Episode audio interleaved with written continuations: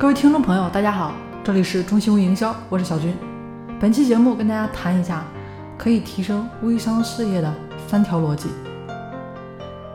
第一条逻辑呢，就是先设计再行动。昨天呢，一个亲戚问我说，他想开个服装店，行不行？或者说，我有没有更好的建议？我问他，为什么要开服装店呢？他说，年纪轻轻的就不做事情了，感觉有点不太合适。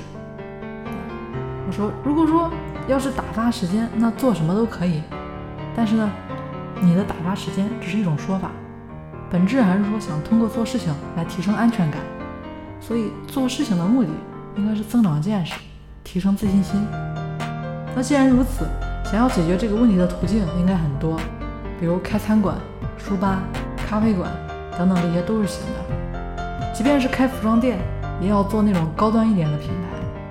不同的店铺就意味着你选择了不同的人做顾客，也就是说，你开一个 LV 的专卖店和一个十元店，那是有本质上区别的。虽然说呢，都是卖东西的。因为你是有目的的，所以一开始的选择就决定了你能不能实现。做好设计之后呢，再去行动，要不然很容易出现南辕北辙的情况。那今天跟大家说的第二条逻辑呢，就是微商代运营到底该怎么做？最近呢，有几个微商的老大在找我，想做微商代运营方面的事情，想听听我的意见。这里呢，有几个关键点呢。也请诸位朋友把握住。第一个呢，就是国家政策。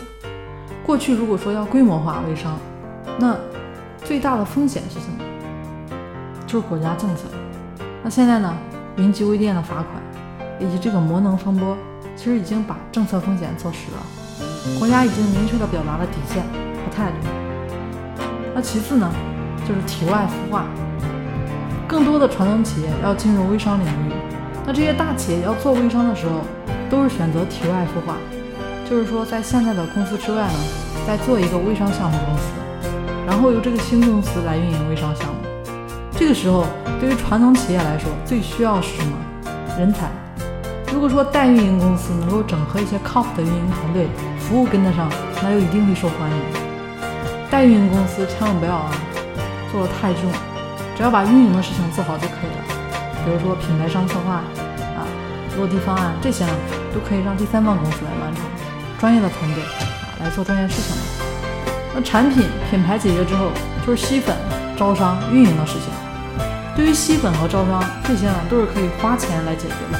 理论上讲呢，其实只要品牌方的一个实力相当啊，其实这个问题呢就不是问题。那最后只有一个问题，就是运营，这个应该是运营微商最大的问题了。所以，代运营公司需要做的核心呢，就是日常的运营。如果有这样的能力啊，这样的项目就是可行的。既然运营是制约微商项目的一个核心因素，那么在代运营的过程中，最应该做的事情就是运营人才的复制。如果把运营人才复制工作放到代运营的过程中完成啊，那就很完美了。通过这么一个标杆项目的梳理，对不对？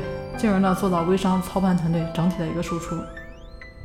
理论上讲呢，其实只要每一个项目能够复制出来两个以上的操盘手，那么其实运营团队输出的事情很容易呢就实现规模化了。让操盘团队和这个代运营公司去占股那些项目公司，尽量少做规模，但是一定要重视质量。一年下来呢，只做十个以内的标的，如果说有百分之二十的成功率，也是会很了不起的。而且呢，前面也跟大家说过了，只要有人愿意做这样的事情。其实就有现成的风险投资机构呢愿意给钱。接下来呢，再做行业的细分，抓住一两个行业，对吧？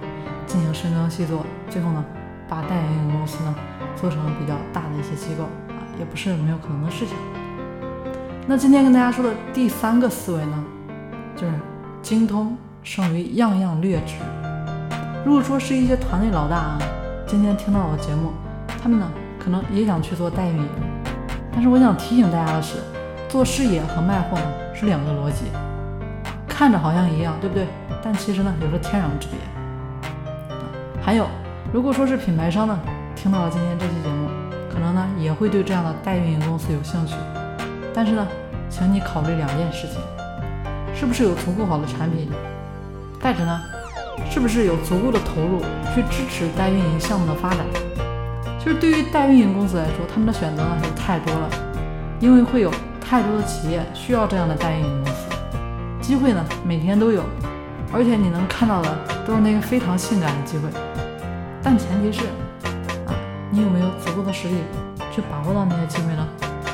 最后呢，送给大家一句话：京东一样的人可以养家糊口，样样略知的人呢，不能养活自己。